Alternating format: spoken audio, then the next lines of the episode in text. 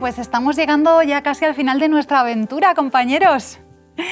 Seguimos con la historia de José. La semana pasada teníamos a José en la cárcel y esta semana lo tenemos ya en el palacio, en una de esas cosas maravillosas que pasan en la historia bíblica. ¿Recordáis algún otro personaje bíblico que también haya pasado por una situación similar? ¿Alguien que haya tenido un cargo importante en el gobierno? A mí me gusta mucho la historia de Esther. Es cierto que no tiene un cargo así en el gobierno, pero sí está, claro, está en la corte. Es una de las personas más importantes. En mi caso, por supuesto, yo, por ejemplo, podría comentar Moisés. Hay otros muchos casos y él fue muy importante, como sabemos. Y Daniel, por ejemplo, también. Muy bien. Eh, en el caso de, José, eh, me gustaría que comentásemos un poquito cómo accede él a ese puesto en el gobierno. ¿Qué es lo que ocurre? Sabemos que él le presenta al faraón la interpretación de los sueños, y, ah, pero no solamente le presenta la interpretación. Después de decirle lo que va a pasar, José lo que hace es que le propone una solución, una solución práctica, una solución económica, y le dice, mira, yo lo que te recomiendo es que busques a alguien que se pueda encargar de, de durante los años de abundancia recoger el alimento y guardarlo. Y parece ser que al faraón le gustó. Dice al faraón y a su corte, versículo 37 del capítulo 41 de Génesis, al faraón y a su corte les pareció acertada la propuesta de José. ¿Mm? Y el versículo siguiente me parece muy curioso. Dice, entonces el faraón preguntó a sus cortesanos, ¿es posible que encontremos a un hombre más idóneo que este dotado del Espíritu de Dios? Es decir, eh, les gusta la practicidad, la solución, pero de alguna manera también el faraón se da cuenta de que hay algo especial en, José y menciona a Dios lo cual es muy extraño porque en la cultura egipcia, eh, como decíamos, la figura del faraón está muy vinculada a, las deidades. Él es un representante de la deidad en el mundo eh, terrestre y de él depende que haya un equilibrio en todo su país. Eh, por lo tanto, el hecho de que reconozca que José tiene este espíritu de Dios es un hecho muy, muy extraño. Es decir, está colocando a, José casi al mismo nivel que su propia persona. Muy bien, muy interesante. Pero antes de seguir comentando un poquito la historia de José, me gustaría saber si, si sabemos si esto, según el texto o según otra evidencia que tengamos histórica, si sabemos si esto pasó de verdad. Es decir, ¿tenemos alguna evidencia en la historia, en la arqueología, de decir, mm, eh, de, la historia de José en Egipto, del personaje, del faraón? ¿Qué sabemos de este tema? Pues es un tema aún en investigación que es un poco polémico porque aún no nos podemos eh, posicionar con el 100% de certeza. Entonces, eh, por ahora no sabemos muy bien en qué periodo histórico podría encontrarse José. Sin embargo, cuando leemos el texto bíblico encontramos muchos de ellos en que nos hablan de una gran historicidad eh, del texto en sí. Por ejemplo, en el de la investidura de José. Cuando leemos Génesis 41, 42, vamos a ver que se nos hablan de algunas cosas que se le da a Moisés. Dice, luego el faraón ah. se quitó de la mano el anillo con su sello oficial y, lo puso en el dedo de José. Lo vistió con ropas y después hizo que José se subiera al carro de guerra eh, en el que iba. Eh, le, gritaban como que era una gran autoridad. Sin embargo, estos elementos que vemos de la investidura eh, durante un tiempo fueron una evidencia de que el texto bíblico no era verídico porque había un elemento que normalmente no coincide en lo que sería la investidura de, eh, un virrey, en lo que se va a convertir José, y es esta, esta cadena de oro. Se nos dice de inmediato el faraón se quitó el anillo y hizo que lo vistieran con ropas de lino y le pusieran un collar de oro en el cuello. Este collar de oro en el cuello como que llamaba la atención porque no era algo eh, común dentro de una investidura oficial como la que, estaba teniendo eh, José. Y es que esta cadena de oro lo que nos indica es que en el mismo versículo estamos teniendo una doble ceremonia. Una primera ceremonia del alto cargo al que José se le va a dar, este anillo, este carro, esta hija de un sacerdote que se le da este nuevo nombre o la túnica de lino, están dentro de lo que sería un alto cargo, es los beneficios de ser un alto cargo pero la cadena y el collar de oro no encajaba, hasta que en las excavaciones arqueológicas que se hicieron en varias tumbas eh, vieron que las personas que habían hecho un bien o un favor a Egipto o al faraón recibían como recompensa un collar, una cadena de oro. Y es eso lo que estamos viendo, una doble investidura de el alto cargo y además el, favor que ha hecho José al pueblo de Egipto es recompensado con esta cadena eh, de oro, lo que nos habla de la gran veracidad histórica que tiene el texto bíblico. Una vez más vemos todos esos detallitos del texto que le confieren confianza, que nos dicen que, bueno, que esto mm, tiene pinta de ser una historia real.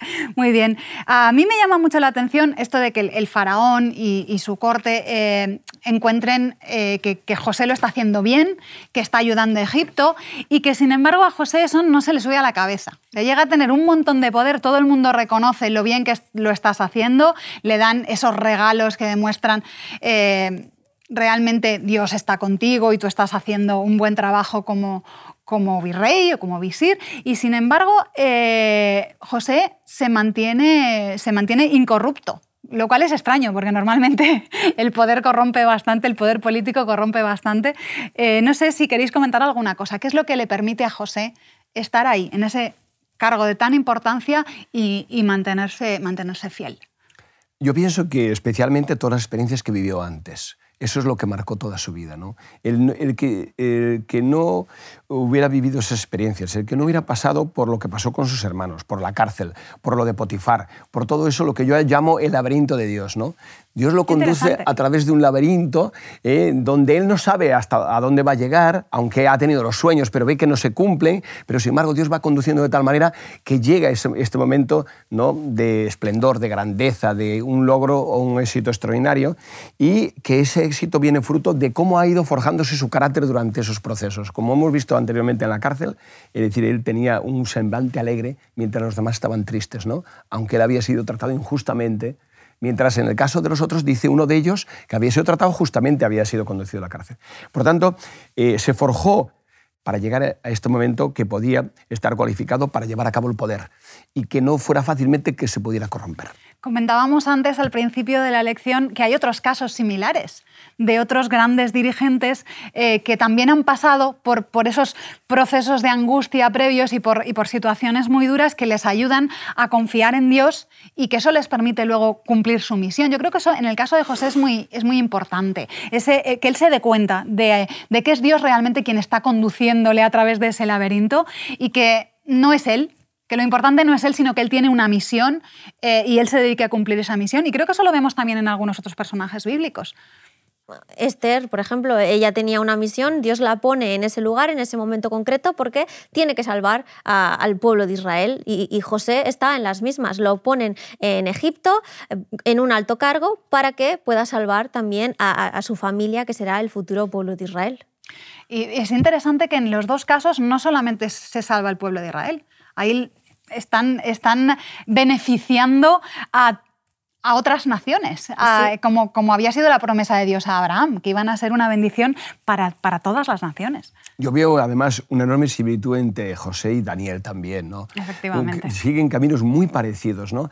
Al principio sufren mucho los dos, eh, cuando llega eh, Daniel a Babilonia y también José a Egipto, y después cómo va cambiando y aún así tiene momentos de crisis también, ¿no? uno en la cárcel, otro en el foso de los leones, es decir, situaciones muy similares de personajes bíblicos que han llegado al poder y en momentos críticos de grandes imperios como Egipto, Babilonia o Persia. Y la interpretación de los sueños en, en ambos casos, tenemos, la verdad es que sí que tenemos situaciones muy similares y en realidad son dos personajes de la Biblia de los que no sabemos nada malo.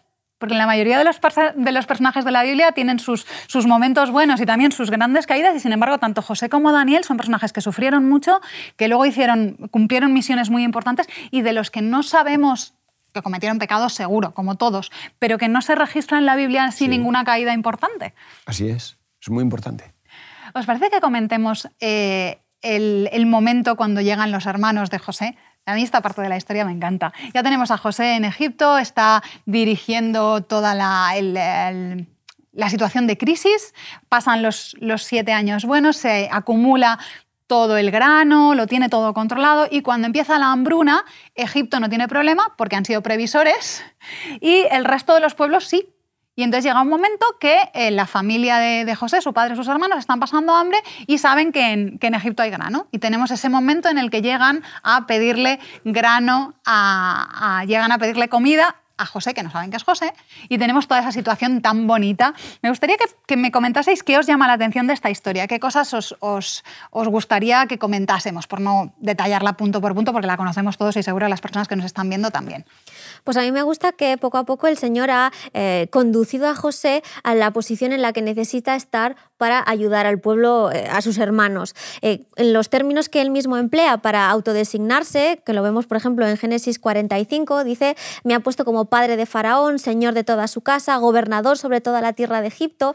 Y cuando leemos todos esos términos, nos damos cuenta de que la función que tienen, ese, ese término asociado a la función, vemos que está justo José donde lo necesitamos. Al ser, por ejemplo, eh, señor de la casa de Faraón, sabemos que él tiene eh, la obligación de supervisar las propiedades agrícolas, que los, tiene que ser responsable de los graneros reales y que además tiene que ser responsable de los asuntos extranjeros. Es decir, que cuando cualquier eh, cultura o cualquier grupo extranjero viniera a Egipto, tenía que pasar por él para poder hablar y, o pedir algún favor tanto a Faraón como a cualquier otro. Entonces es muy sorprendente que está justo donde debe estar para poder ayudar a sus hermanos. Muy bien. Yo quería resaltar otro detalle que me parece extraordinario, y es cómo él mismo, incluso en esta etapa, eh, trata de eh, sentir o transmitir a sus hermanos que no estén tristes. ¿no? El capítulo 45, a continuación de lo que ha dicho Priscila, a partir del versículo 5 y 7 y 8, dice, ahora pues no os entristezcáis, de nuevo como en la cárcel, ahora sus hermanos, después de todo lo que había sucedido, que lo habían hecho. ¿no? Ni os pese haberme vendido. Fijaos hasta dónde llega, porque para salvar vidas me envió Dios delante de vosotros. Y el 7 y el 8 dice, Dios me envió delante de vosotros, repite de nuevo, para que podáis sobrevivir sobre la tierra, para daros vida por medio de una gran liberación. Así pues, no me enviasteis acá, repite otra vez, sino Dios, el laberinto de Dios que os decía antes, ¿no? Que me ha puesto por padre del faraón, por señor eh, de toda su casa y por gobernador de, en toda la tierra de Egipto. Es decir, cómo él eh, vuelve a querer decir, estamos contentos, estar alegres. Eh, he sufrido, habéis sufrido, pero esto ya forma parte del pasado. Yo realmente estoy gozoso de que estéis aquí porque Dios me ha traído y he comprendido verdaderamente su laberinto, su camino y su proyección y hacia dónde me ha llevado. Porque los hermanos de José lo habían pasado fatal. O sea, habían estado viviendo con remordimientos durante todos esos años. Se ve un montón de veces en el texto que cada vez que les pasa algo malo, cada vez que creen que, están, no, no, es que Dios nos está castigando por lo que le hicimos a nuestro hermano, por lo que le hicimos a nuestro hermano. Están incluso en, las conversaciones que tienen con José, cuando luego vuelven con Jacob, ellos están obsesionados con eso. O sea, ya han estado viviendo con, ese pecado que cometieron durante todo ese tiempo y lo están pasando fatal. Así que en el momento en el que finalmente se resuelve, eh, tuvieron que descansar tuvo que llegarles una paz mental, eh, finalmente de poder liberarse de esto y de ver que, que, Dios había conducido las cosas para, para que finalmente se pudieran resolver para bien. Nos ocurre lo mismo con Jacob. Jacob también tenía este, esta angustia por lo que le había hecho a su hermano y es cuando Dios le perdona y él ve que, que Dios le ha perdonado que consigue la paz. Entonces lo mismo vemos aquí con la historia de los hermanos de José. Hasta que no ven que José le perdona, no tendrán paz.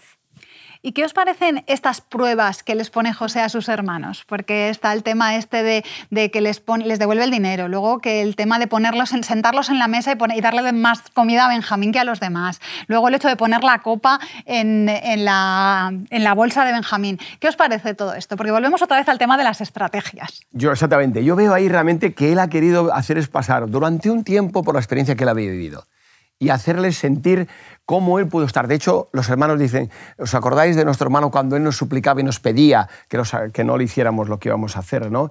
Eh, y nosotros no, no lo escuchamos y no lo consideramos. Entonces, él quiso pasar, hacerles pasar lo que él pasó durante muchos años o mucho tiempo hasta que cambió su situación y su vida, hacerles sentir y vivir y que pudieran experimentar eh, realmente el sufrimiento y el dolor, la angustia que él había sentido y vivido durante ese Pero en realidad en un periodo muy cortito, porque en el tiempo que ellos están en la cárcel comparado... poquito tiempo, eh, pero sí, probablemente. Y además, eh, yo creo que también quería saber un poco eh, si habían cambiado o no. Claro. Cómo, cómo habían evolucionado ellos durante ese tiempo y realmente se da cuenta de que sí que han cambiado, porque ahora es todo lo contrario. No se molestan porque Benjamín ahí tenga la ventaja, al, al- al revés, están súper preocupados por Benjamín todos.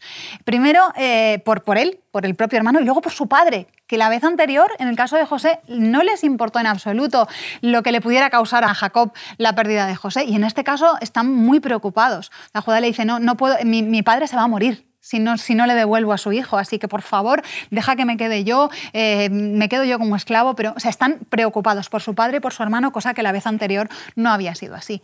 Entonces, él ve que han cambiado. Sí, lo vemos muy bien en el caso de Judá, que decide que eh, él mismo eh, es preferible que él se quede como esclavo que que se quede Benjamín.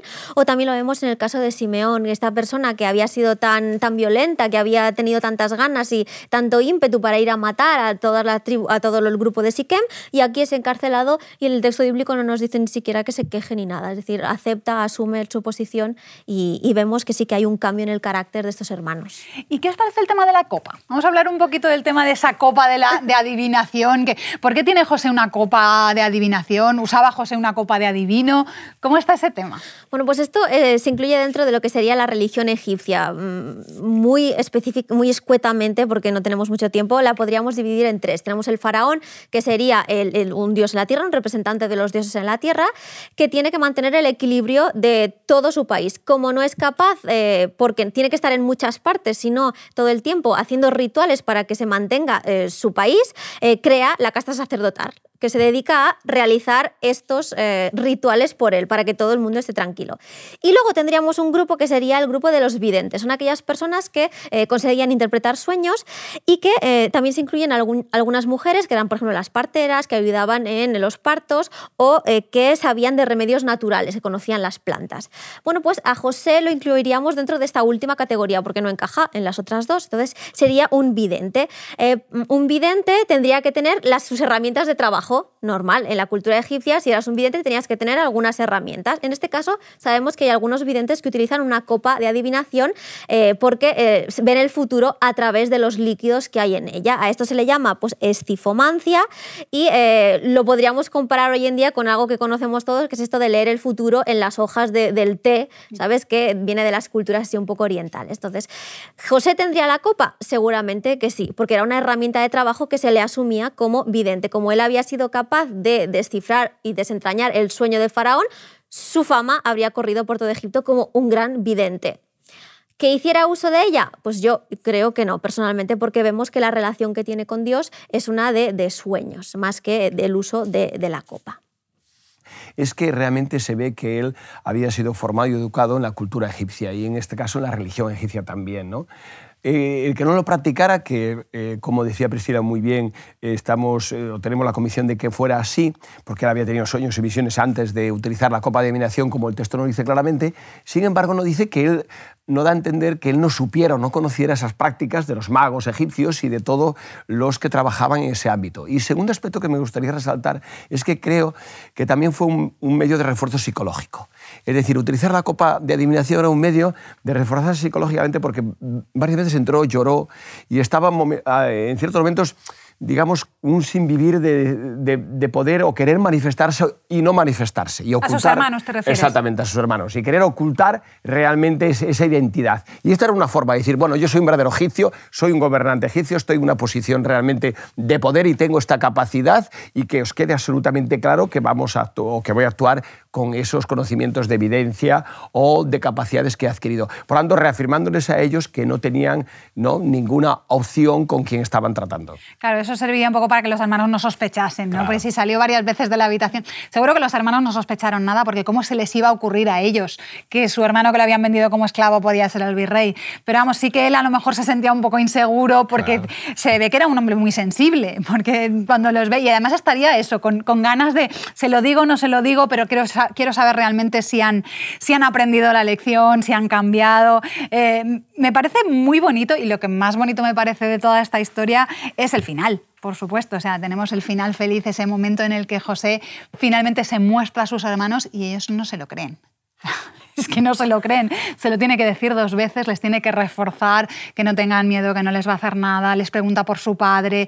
Eh, entonces, cuando ellos finalmente reaccionan, es, es- es precioso. Entonces, ahora van a volver a su padre y le van a dar la noticia de que el hijo que creía que había perdido está vivo y les va a salvar la vida a todos y encima eso está en una posición de poder. No sé, es, es como un final de película de estos de, cuento de hadas y sin embargo es una historia real.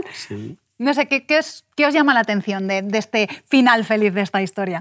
A mí me llama la atención que Jacob, cuando sus hijos vienen a decirle que José está vivo, no se lo cree al principio. Eh, cuando vinieron por primera vez a decirle que había muerto, se lo cree súper fácil. Es decir, sí, tengo la evidencia, tengo la túnica, acepto esta eh, noticia tan negativa que me das. Pero cuando la noticia es positiva, le cuesta aceptarlo mucho más. Esa esperanza de que su hijo esté vivo es lo que le cuesta aceptar. Eso nos pasa a nosotros a veces también. Y a veces es más fácil aceptar, aceptar las noticias negativas que las noticias de esperanza. Sí, yo querría añadir sobre eso un, texto que muy hermoso encontramos en Romanos, que todas las cosas a los hijos de Dios les ayudan a bien, ¿no? Eh, para bien. ¿no? Entonces, eh, yo creo que él, eh, en la experiencia final feliz, es que por fin, digamos, vio todo el panorama. en el caso de él, ¿no? De José y también Dios muestra todo el panorama. Es igual el caso de Abraham e Isaac, ¿no? Es decir, todo parece tremendo y, difícil, pero nosotros podemos ver todo el panorama en el texto cuando va avanzando la historia. Y ellos también pueden experimentar al final, eh, él llega a tener una experiencia de gozo, dice, vio mi día y se gozó Abraham, ¿no? Y él también llega a tener una experiencia de gozo, decir, ah, ahora comprendo, Dios, comprendo, Señor, por qué has hecho todas estas cosas y todo este sufrimiento, eh, para qué ha valido y qué ha significado, tanto para ellos que han sufrido una parte de de, la situación que tuvieron con Benjamín, quedarse allí, con la situación de volver y, de tener los problemas que tuvieron con José, y de José sobre todo, de toda la experiencia que había vivido. Así que creo que es una forma maravillosa de cómo ese laberinto de Dios finaliza en un final y en un mensaje maravilloso para todos los personajes. Que es un poco la, misma conclusión que hemos ido viendo a lo largo de, las vidas de los personajes del Génesis, que es que Dios convierte el mal en bien. Lo hemos visto en un montón de historias, que es que pasan cosas malas continuamente, hay intervención de Satanás y hay intervención de, malas, eh, de malas intenciones humanas y al final Dios acaba conduciendo eh, las cosas para bien al, final que corresponde, el que está en el plan de Dios. Pero hay una cosa que, que me gustaría comentar, y es que hay un final feliz, pero después de 22 años que a José lo venden con 17 años y el reencuentro final con su familia, cuando él finalmente se muestra, cuando viene Jacob, eh, tiene 39. Entonces aquí ha pasado mucho tiempo en el que José ha pasado por muchas situaciones complicadas y lo bonito es que él ha conseguido mantener esa paciencia, mantener esa fe y esperar ese final feliz, cosa que otros personajes no han sido capaces de esperar tanto tiempo. En el caso de Abraham, ¿os acordáis que comentábamos que esperó 10 años y ya le pareció que, no, que Dios no cumplía su promesa y que tenía que hacer algo él para poner las cosas en marcha. Entonces, creo que es muy importante que tengamos en cuenta eso, que los tiempos eh, de Dios no son los nuestros y que, y que estas historias nos pueden servir un poquito para, para ayudarnos cuando parece que Dios se tarda. Sí, a mí me recuerda mucho al versículo de Mateo 25, 23, que dice esto de, bien hecho, mi buen siervo fiel, has sido fiel en administrar esta pequeña cantidad, así que ahora te daré muchas más responsabilidades. Me parece mucho que eh, esto está reflejado en la vida de José. A veces en nuestra vida vemos que no hay progreso, igual que, la vida de José, pero José poco a poco va subiendo de escalafón. Primero es un esclavo, luego sirve a Potifar, luego está el encargado de la cárcel y luego ya es el mayordomo de la casa de Faraón. Poco a poco eh, se va construyendo eh, una persona mm, de bien y poco a poco, aunque pase mucho tiempo, tenemos al final del todo a una persona como José íntegra, eh, construida totalmente y, muy fiel a Dios. Pues eh, me parece muy bonito y me gustaría mm, que como conclusión de esta lección, algo que hayamos aprendido, algo que queramos compartir con las personas que nos están viendo. Yo por mi parte me gustaría concluir con esa idea que antes os he presentado y que ahora he querido desarrollar brevemente un momento, y ese el laberinto de Dios. Cómo Dios obra muchas veces con los seres humanos de una manera tan especial y que parece que para todos ellos, ejemplo, tantos que tenemos, el de Pablo, por poner un ejemplo, un Nuevo Testamento diferente al que hemos comentado hasta ahora, ¿verdad? Y que acaban siendo unos instrumentos extraordinarios para el plan divino a lo largo de su vida y de su historia, para ellos, para sus familias y para la experiencia futura. Así que a mí me parece extraordinario cómo Dios va desentrañando, va desplegando, como es la propia escritura, ¿no? Desplegando su revelación, desplegando su plan, su historia de la salvación y su mensaje para cada uno de los personajes y cómo estos llegan a encontrar una relación especial con Dios fruto de esas experiencias, a veces duras, a veces difíciles, pero también a veces especiales, que les hace comprender mejor su plan para ellos. Y José es uno de los ejemplos más extraordinarios, que comprende perfectamente el plan de Dios hasta el final, a pesar de lo duro que ha sido. Sí, a, mí de la historia de José lo que me gusta resaltar es que a veces en nuestra vida también nos vemos que no progresamos, que estamos estancados, ya sea laboralmente, familiarmente o en las relaciones, y sin embargo todo lo que hacemos en nuestra vida, si lo ponemos en manos de Dios, va a servir a un propósito. Entonces, eh, poco a poco, eh, todo lo que vivimos nos sirve al final y al cabo para tener, aunque sea, el carácter adecuado para vivir felices en el cielo. A mí me gusta mucho una, cosa y es que em, en el caso de José vemos eh, la relación entre la grandeza y el servicio. Y me parece que es algo muy bonito que también lo vemos en la vida de Jesús.